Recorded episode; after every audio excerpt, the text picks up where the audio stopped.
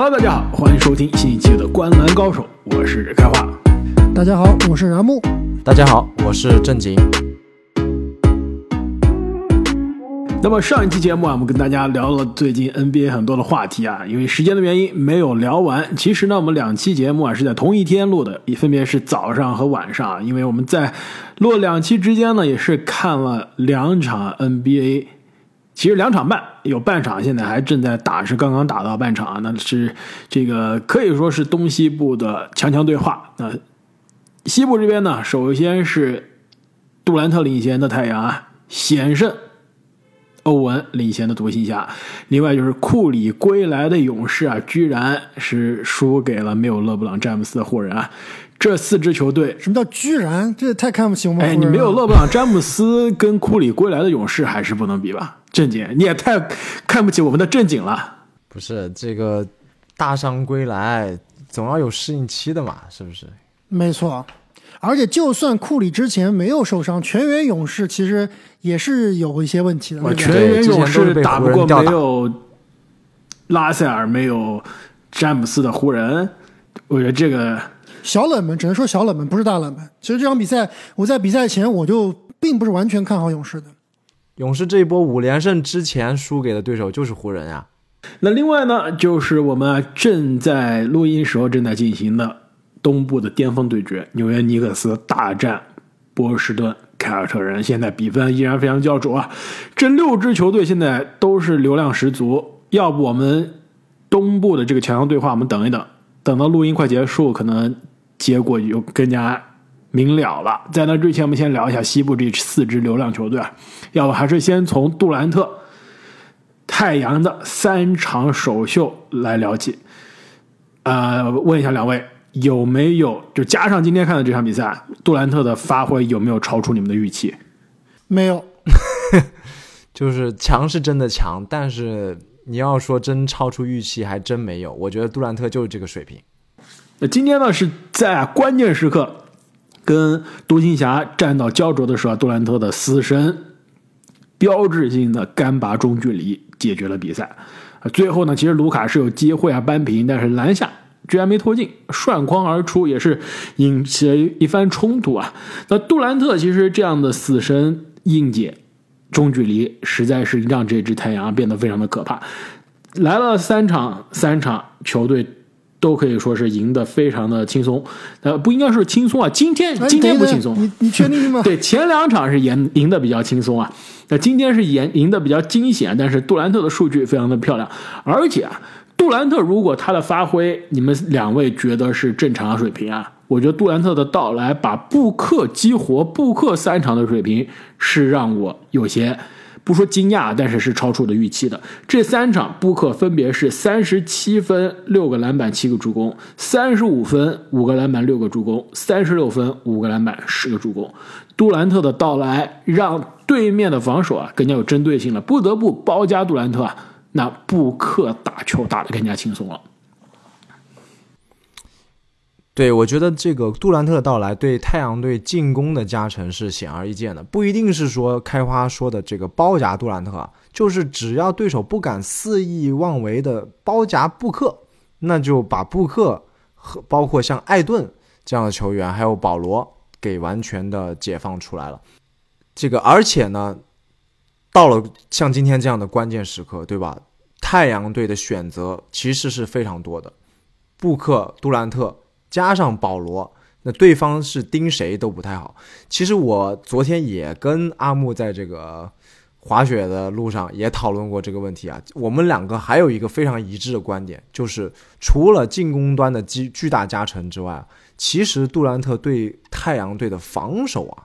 这个加成也是完全不可以忽视的，甚至是不不被人所那个能轻易的感觉到，但其实啊是对太阳的防守有很大的作用。虽然说太阳队走了一个外线尖兵布里奇斯啊，但是他们终于迎来了自己四号位上一个足够尺寸能护框的这样的一个大前锋的人选。那在艾顿频频的被对手调出去。因为艾顿本身他是一个灵活的中锋，对吧？他这也是他的优势，那就意味着他经常要做一些大范围的补防。那他扑出去之后，原来太阳队是没有一个合格的四号位来护框的，但是杜兰特完美的弥补了这一点，所以无论是攻还是防，这支太阳队都变得更加的完整了。对，包括今天我们看的这场比赛啊，其实有一个球，不知道两位有没有记得啊？就是欧文突破啊，就把艾顿突了以后冲进篮禁区，结果被杜兰特一个盖下来冒飞了。还有今天其实开个玩笑啊，最后为什么独行侠没有赢太阳？就是他们没有把球交给自己的球队老大。你看太阳都知道交给杜兰特，为什么独行侠不交给欧文呢？那最后啊，交给卢卡肯定是战术嘛，有对位的优势啊，把这个应该是防他是奥科吉是吧？硬生生的也是挤翻了。卢卡这种机会是完全出来了，没错，卢卡这种。依靠身高和体重啊，吊打对面这个比较，呃，可能后卫尺寸的防守者，一一直以来是球队的战术。机会出来了，最后没有投进，这真的是天灾人祸。回到杜兰特啊，其实杜兰特到来，其实我记得阿木在我们三个人的群里面是发了一张截图，是吧？是对面防守杜兰特让布克布克变成空位大空位这样的机会啊，之前布克职业生涯中真的也是遇不敢想，对，这这遇到太少了。包括今天这场比赛，其实很多情况下大空位是谁？是克里斯保罗，两个转移球转移到保罗，定点三分，轻轻松松，是不是？对，保罗也是这辈子没打过这么富裕的仗。另外啊，这个布克和杜兰特今天比赛我也看了很多，就是两个人都有那种持球，然后另外一个人提上来打手递手传球的这种，这个。配合，其实两个人都是应届大师，都是中距离再加三分球啊，都是非常的见长，持球进攻都有一套。其实这两个人现在看上去几乎不需要磨合，惺惺相惜。其实我觉得比卢卡和欧文的两个人的配合啊，从配合上来说是更加自然一些的。对，肯定的，因为布克和杜兰特，首先他们之前当过队友啊，是不是？美国队的时候当过队友，国家队，嗯。对不对？另外就是两个球员其实都是可以打无球的，没错。杜兰特基本上是属于百搭的球员了，而且除了布克和保罗，我觉得他甚至对艾顿都有加成。就是反向想一想，你看看现在篮网的这个克拉克斯顿是一个什么惨不忍睹的一个样子，你就知道了。场均四分是不是？对，原来的时候可是可以竞争最佳防守球员的，杜兰特在的时候，很多场比赛是二十加十。眼看是准全明星，现在被打回原形了。虽然今天好篮网又是大胜，是不是？没错，布里奇斯再次不亏，我只能说不亏。那杜兰特其实现在看来，三场下来打的是如鱼得水，而且如果季后赛这样的水平啊，这样的健康程度，这支太阳真的是在西部可以说是第一档次的实力。今天呢，其实打到最后啊，有两个细节让我印象非常深刻。第一个呢，就是太阳的这个阵容，现在看来应该基本上就是四大主力，对吧？德文布克、克里斯保罗、凯文杜兰特，再加上艾顿，这四大主力是铁定的。另外第五个人基本上是轮转的。如果对面一一般现在首发是奥科吉嘛，最近状态非常好。如果对面是小的话，奥科吉去盯也是比较合适。有尺寸的，比如说有克雷格。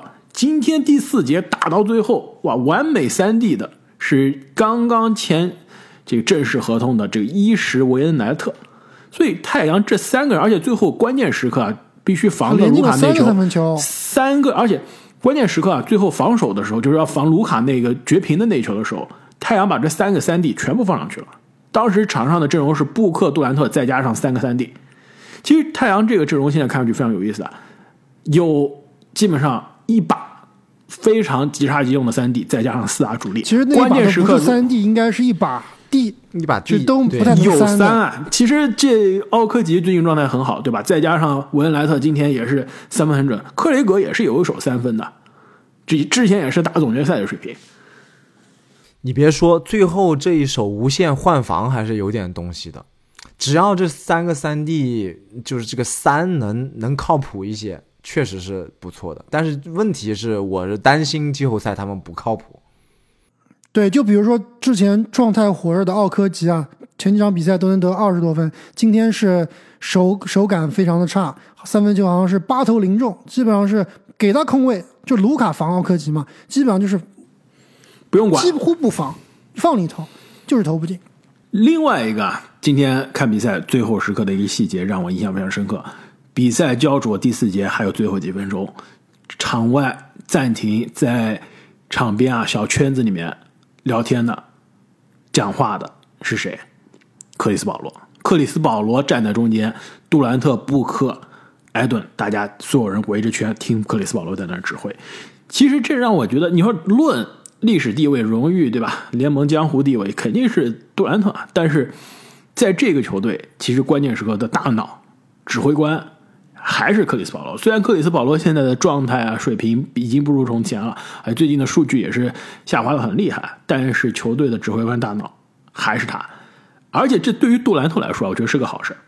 你想想看，杜兰特职业生涯打到最好的、成就最高的这几年，都是那种，我就作为一个技术骨干，对吧？我就是球队 负责在场上砍瓜切菜，哎，防守也给你贡献一下，只专注场上篮球，不需要让我考虑太多其他的简单的，对吧？我的工作内容很简单，技术性很高，很难，水平很强，但是我不需要考虑其他的。有不需要考虑这个办公室政治，不用考虑办公室政治，不用带团队，不用承受媒体各种的压力，对吧？之前有库里，那现在呢，很有可能是保罗老大哥顶上去，我就是做好我的技术就行了。这样的杜兰特其实是我觉得作为一个篮球痴汉，对于其实更衣室政治不是特别开心，也不是特别感兴趣的这个杜兰特来说，其实是更加适合让他更加开心的。对，当时杜兰特加盟的时候，蒙蒂威廉姆斯其实也说了，就是这支球队我们其实不需要杜兰特倾注太多的精力放在这个所谓的领导力上面，这支球队有保罗和布克去带头就行了，杜兰特就做好你的技术骨干，我觉得这个是正确的。没错，而且保罗啊也真的是挺适合的。今天第四节有个关键时刻啊，保罗还是看到了独行侠说：“哎，场上怎么只有四个人在场上？是吧？有可能犯规了。如果是球队对面的这个人数不足啊，是要吃技术犯规的。”保罗立刻数了一下，立刻就指向这个技术统计台，示意裁判说：“你要调查，这对面好像人数不够。”哇，这么机灵、这么敏捷的反应，对于规则理解非常的透彻。保罗虽然现在还不是教练啊，我觉得未来真的是有教练的潜质。但是你其实想想，几个比较出名的后卫当教练，是不是这个历史记录有点差呀？比卢普斯、基德、纳什、微笑刺客，对啊，还有这魔术师也都不怎么样。哎，你这么说啊，其实球员厉害的当教练啊，还真不一定也不太行。你说球员厉害的当老板，那就更不一定了，这更差了，是吧？反而是角色球员，我觉得有个说法其实很对的，角色球员他理解大部分球员的能力的天花板所在，也理解他们心里在想什么。你反而这些明星球员，你受到你在球员的时代啊受到的待遇完全不一样，你是不好去调控整个更衣室的。而且明星球员，我关键时刻我不需要战术，我直接就可以打了。对，光靠我的能力就可以解决战斗。你技你这个技术稍微差一些的角色球员，联盟地位低一点的，你不记住战术，你可能明天就上不了场了。对，所以你看，像什么科尔啊，对吧？泰伦卢啊，这些才能成为包括蒙蒂呀，对。那么说了，杜兰特在太阳的首秀啊，也是让大家对于今年西部的季后赛非常期待。要不要阿木你再来聊一下欧文在独行侠最近的状态，是不是有所起色？两个人的配合以及独行侠的整体的水平。对，其实欧文在来独行侠这五六场比赛里面，其实只有一场是打的相对较差，其他我觉得每一场比赛如果让我打分的话，都是在八十分以上的，包括今天这场比赛。就杜兰特，我还再多聊一句啊，就杜兰特这加盟太阳的三场比赛是场均二十六点七分，七点三个篮板，三点七个助攻，投篮命中率是百分之六十九。然后我看了一下，这网上有个这个球迷总结的。我们知道杜兰特今年的这个大杀器依然是他的中距离，对吧？包括今年绝杀比赛的这个也是一个中距离漂移。就是我们看一下历史上中距离投篮命中率啊，历史上的这个赛季的这个排名，你们能想象一下，这能进入前五的是到底是哪些球员的哪些赛季？就哪些球员嘛能够进入所谓中距离投篮命中率的这个前五名，历史前五。中距离的投篮命中率不是投篮命中数是吧？对，当然肯定是要有一定的命中数了，不可能说你就投两个，然后进了一个，或者进了两个都进了，对吧？杜兰特、杜兰特、欧文、乔丹。呃，我觉得应该肯定有诺维斯基。还有一个是我的模板，开花，博谭斯，不可能，博谭斯不投中距离的。你说是你的模板？对啊，我以前的模板就是我巅峰时期的模板。现在我由于这个身体素质下滑比较严重，只能去投三了。霍福德吗？你巅，还有一个就是中距离大师尼克斯名宿阿兰阿尔休斯顿啊。对，第五名是这个九九到零零赛季的阿兰休斯顿，百分之四十九点八。第四，刚开花提到了德克诺维斯基。一零到一一赛季百分之五十命中率，排名第三。迈克尔乔丹九六到九七也是百分之五十的命中率，排名第二是上赛季的杜兰特百分之五十四点三，排名第一是本赛季的杜兰特百分之五十八点六，五十八点六的这个中距离真的是有点吓人。对他这样的话，他是不需要投三分球了，这个效率已经超过三三分球了。没错。这真的太可怕了！我觉得杜兰特相比前面这几位啊，应该是在身材和技术再加上弹跳结合的最好的。帮主肯定是弹跳技术有，但是没有杜兰特的这种身高臂长，对吧？诺维斯基有这身材有这技术，但是弹跳基本上跟约基奇是一个水平。年轻的时候可能比约基奇好一些，但是跟杜兰特完全不是一个水平的。阿兰休斯顿就是对吧？也是一个问题。身体的条件没有杜兰特那么好，杜兰特这么逆天的中投的水平啊，到了季后赛真的挺可怕的。其实今天看这场比赛啊，我就是一直在想，我觉得每一年都有这种感觉，尤其过去这可以说自从杜兰特在总决赛二零一九年受伤之后啊，每一次看到杜兰特打球都有这种感觉，哇，看他打球，尤其是这种伤愈归来，就会觉得我看了才感觉哇，总忘记这哥们是有多可怕。就是真的是死神的那种感觉，没有办法抵挡。但是呢，就是感觉他过去这年总是让大家在看哦，杜兰特有大伤归来了。独行侠这边其实有了欧文之后啊，两个队内有两个高达之后，其实跟大部分的队伍都可以强行五五开了。但是我要是他们啊，我一定在季后赛尽量避开太阳，因为对面有更厉害的高达，没有办法。只要太阳是这个。没有伤病问题啊，真的是西部应该看是最强的一支球队。没错，这就是我刚刚说的，就杜兰特过去这几年一直让大家觉得打打停停，打打停停。如果能保持健康，这支太阳应该西部是目前来说第一档次的存在。现在西部啊排名第一的球队丹佛掘金，之前应该是两年前的季后赛首轮就被太阳教训了，那个时候还没有杜兰特。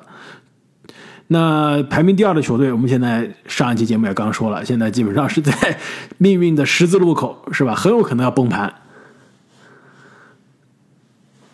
排名第三的球队是国王，所以你也知道他季后赛应该是什么样的水平。对，国王也就是相当于这个东部的尼克斯。对你再往后排名第四，大家都有机会了。太阳啊，真的是第一档次的。但是这说回到独行侠，我觉得通过这几场比赛，我是看出独行侠是越打越好了。包括欧文和卢卡的这个，不能说化学反应嘛，就两个人可能配合还是相对有点少，但是最起码还是能够比较明确这个球该怎么打。就比如说，刚欧文刚来的时候，跟卢卡在一起啊，会经常会让球，会比较考虑的想的比较多，对吧？但是现在感觉欧文其实还是打的比较自由。那卢卡呢，也是一样，这个还刚开始跟欧文合作的时候，还有这种最后的绝杀球啊，要两个人亲。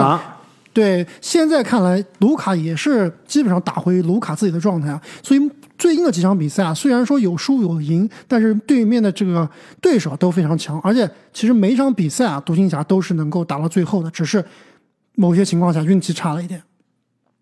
而且反观他们这个防守啊，我觉得其实并没有想象中那么差，可能这个五号位还是依然非常差。但真正独行侠在季后赛终结的时候，其实也不是非常靠那种。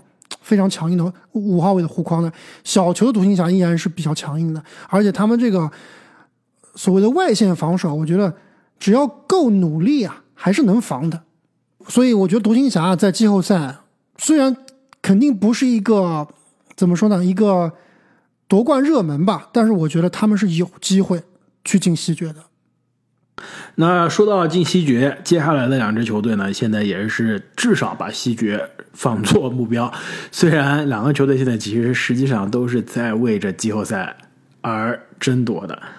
那首先就是今天啊刚刚赢了比赛的洛杉矶湖人了。那湖人首先呢，先说一下詹姆斯的伤情啊，那基本上是在一周多之前，詹姆斯在比赛中呢，按他自己话说是自己听到了自己脚里面有。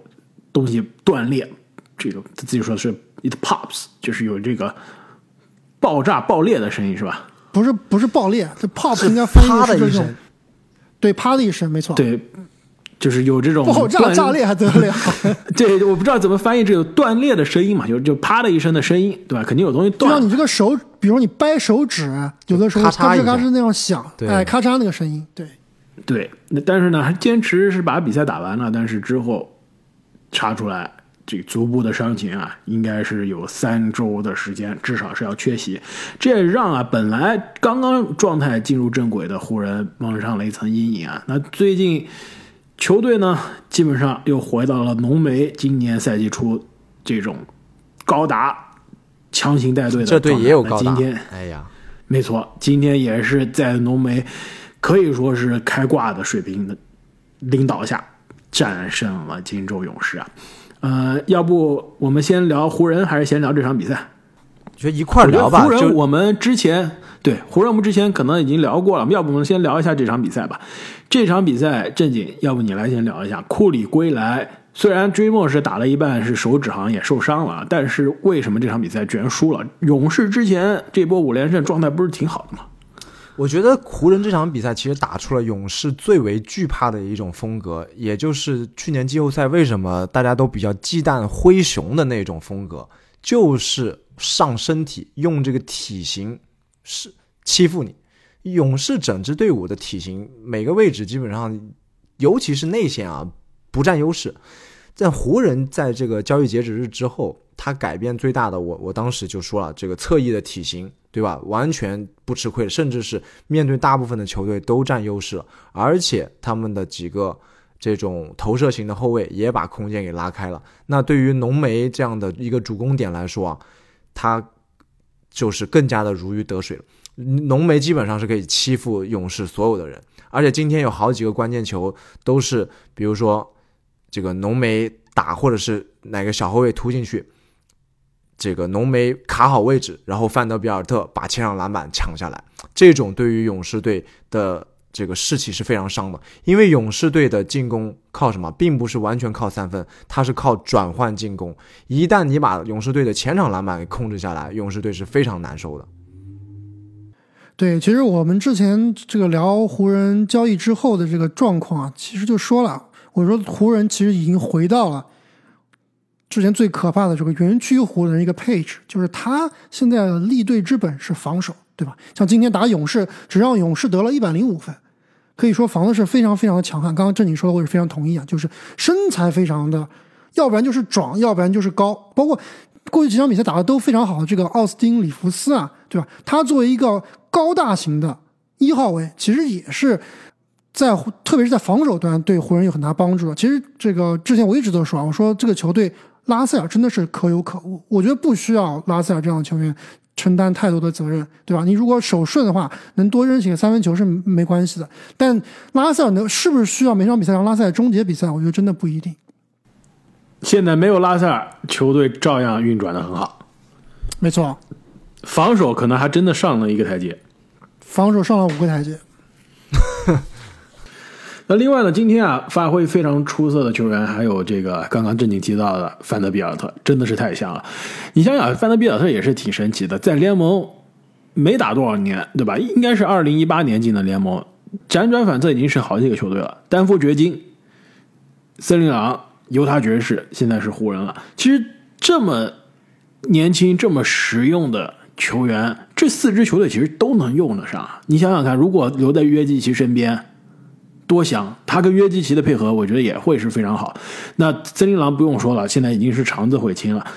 犹他爵士开始重建，这个能理解啊。那现在基本上是相当于他的这个重建，让湖人白白捡了一个非常实用、非常有拼劲、脏活烂活都包揽的蓝领内线。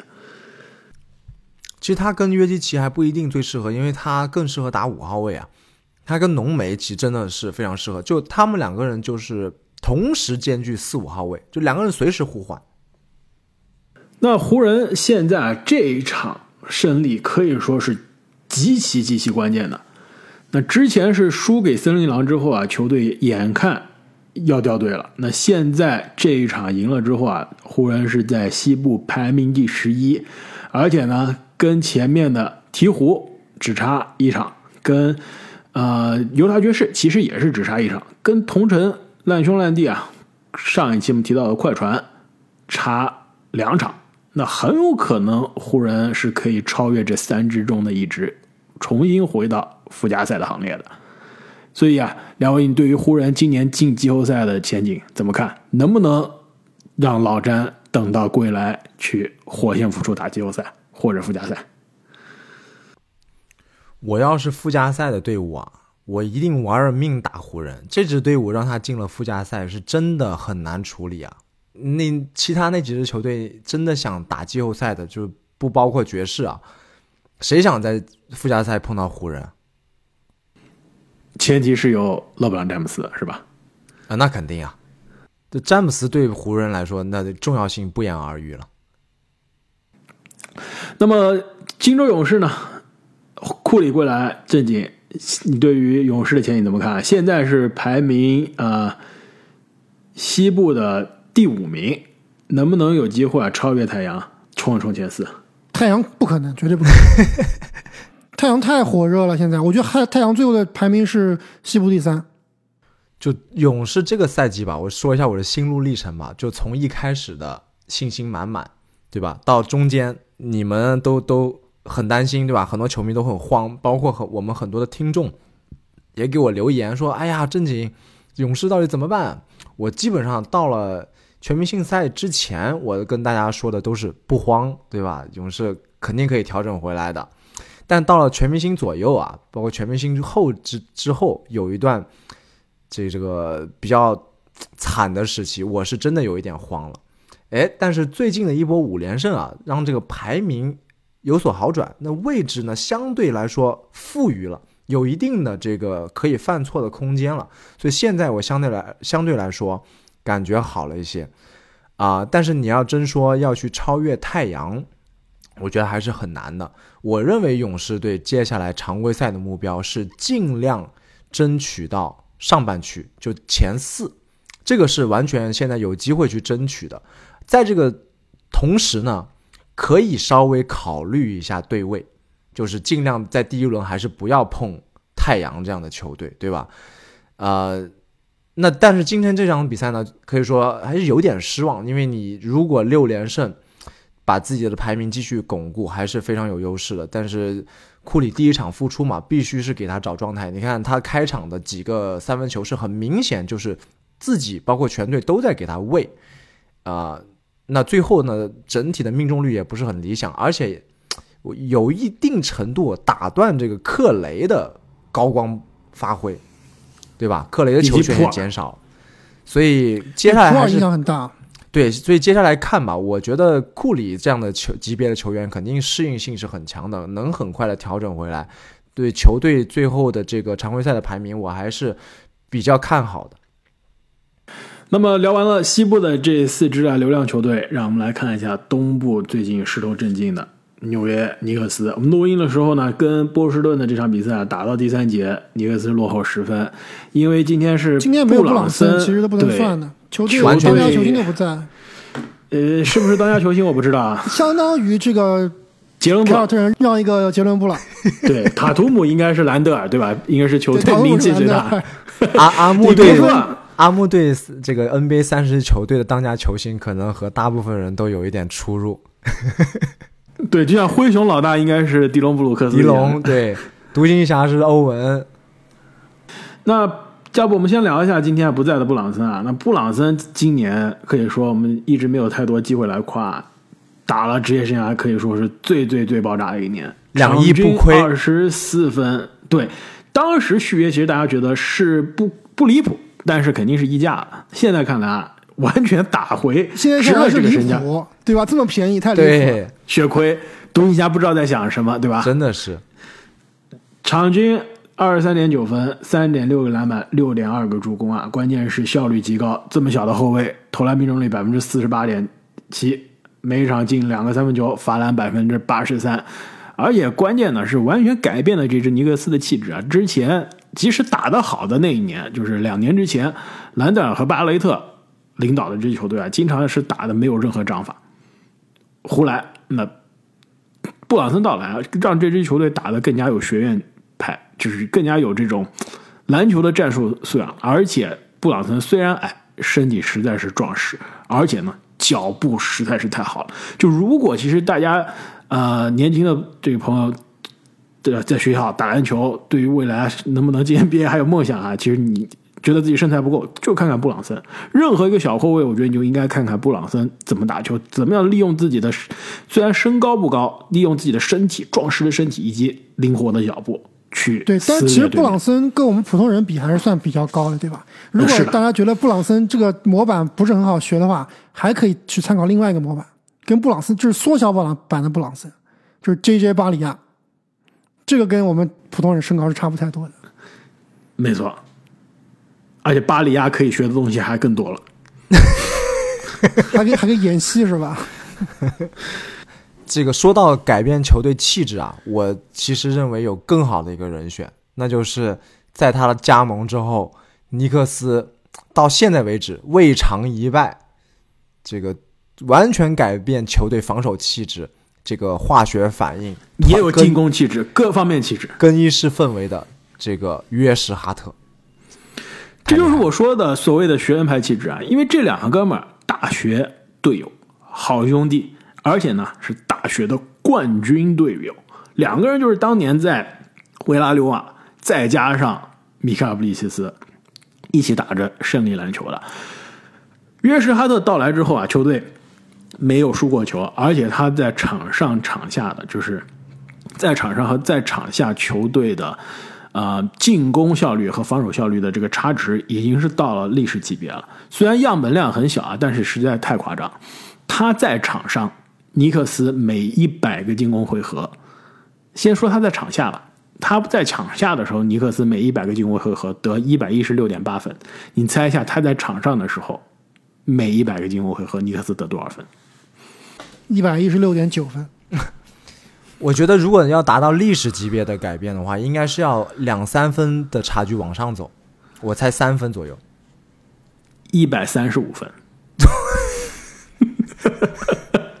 都多了三十分，两二三十分？多了十八点二分。防守，他不在场上，尼克斯是每一百个进攻回合对面得一百一十四点八分，他在场上是对面得一百一十分，少得了四点八分。进攻防守加在一起，这个进攻防守的这个效率是正二十三点一，样本量的确是非常小啊，但是这样的水平真的是非常的夸张，而且呢，他过去这赢的这一波连胜赢的八场比赛啊，他的正负值分别是正十六、正三十、正十五、正十、零、正一、十一、正二十五、正五，在场上基本上球队都赢球，就是都是正向的贡献，而且没有一场出场是超过三十分钟的。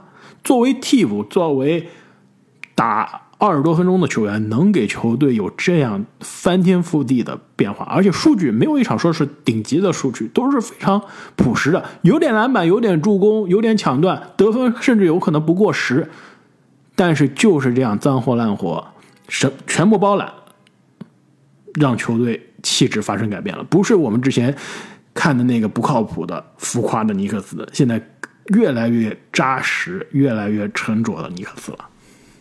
我正式宣布，我成为约什哈特的球迷，我要去买一件他的球衣。我们说了这么久尼克斯啊，其实还没有说到尼克斯真正的最大的功臣，本赛季将勇夺第二次最快进步球员的朱利叶斯·兰德尔，有没有？漂移绝杀那个阿木口中不靠谱三分的球员又回来了，不知道他怎么做到的。没错，兰德尔打热火的那场绝杀真的是太爆炸了，四十三分之夜最后一个漂移三分的绝杀，可以说是兰德尔职业生涯巅峰之作了。而且他最近的状态呢也是极其的出色，过去这两个月，兰德尔是场均二十七分、十一点二个篮板，再加四点七个助攻。这不是全明星是什么？但其实吹了半天尼克斯啊，我想问一下，两位觉得真的看好尼克斯在季后赛的走势吗？你们觉得尼克斯能过一轮吗？赢不了一轮，过一轮有戏，第二轮难说。很难。第二轮难说，还能有 第二轮还能难说。不，尼克斯，你想一下，等一下，冲不到上半区尼克斯现在第几？现在第尼克斯第四或者第五吧，最后应该是冲不到上半区。如果第四不就是上半区吗？我觉得。冲到上半区也没戏，第一轮打不过米切尔的。万一第一轮打飞城七六人，是不是有戏？这打不过，怎么可能打得过？可能打过七六人，不可能打得过七六人。他如果能打过七六人的话，第七场我就穿约什哈特的球衣去费城看比赛。那你那你再也回不来了。这我跟你一块儿去，我穿西蒙斯的篮网球衣 去羞辱他们一下。在那之后，以后这个《灌篮高手》只有我一个人能主播了。两位都被费城的球迷啊，非常热情的费城球迷留在家里了，不让你们走了。其实尼克斯啊，今天啊，今年还有个球员，我觉得需要夸一下，奎克利。我还以为你要说 RJ 巴雷特呢，终于打回一个角色球员的水平了，是吧？对，干出绿叶了，已经心态他应该有的水平。呃，奎克利啊。今年是场均十三点三分，看上去不多，对吧？但是替补，而且呢，过去这两个星期场均将近是十八分，而且他这个效率真的很高。作为一个小后卫、超级第六人啊，效率极高。而且随着尼克斯最近的这个战绩上来，他的水平啊发挥越来越出色啊。你知道他现在在今年最佳第六人的。市场预期排行榜上上升有多快吗？我让你们猜一下啊！两周之前，他拿今年最佳第六人的这个市场赔率一赔多少？你们猜一猜？一赔十五，一赔两百四。你知道今天是什么吗？十五，一赔二。哦，那两周之间不就前前三的水平了？第二啊，现在是第二名。两周之间发生了翻天覆地的变化，大家发现，哎，这个小后卫原来只觉得他对吧得分爆炸，没想到他爆炸的得分真的是能转换成赢球的。之前我们说了，这个最佳第六人青睐这种双能卫，另外呢，就是你的得分你必须是能转化成赢球。你必须是在一支季后赛球队，嗯，成为超级第六人。所以啊，奎克利真的有机会啊，去挑战一下今年有可能被布罗格登拿走的这个奖项。关键还是这个得益于威少，对吧？威少从第六人变成首发了，原来一威少都是一直是领跑最佳第六人第一名的。那么最后啊，也是再说一下利指导的这七十一分吧。励志岛，其实，在我们今天录音的时候，刚刚又是结束了一场，啊，可以是教科书式的比赛，四十一分战胜，应该是险胜啊，奥兰多魔术。今年 NBA 这种超高得分啊非常多，这种七十一分就七十加的比赛，好多年才能等来一次的。居然有两场，已经有两次了。对呀，你们觉得为什么？为什么今年的 NBA 的这个得分突然一下变得这么爆炸？我觉得总体的大趋势就是近些年的得分大家都越来越高，对吧？无论是两个队的得分，包括球员的得分，而且这个三分球越投越多，那你得分上去的就快。另外不得不说呢，就是今年这两名球员啊，当时也是天时地利人和，自己的状态非常好，对面也给力，一直僵持着比赛，对吧？不会说我爆炸了，直接把比赛一波流带走了。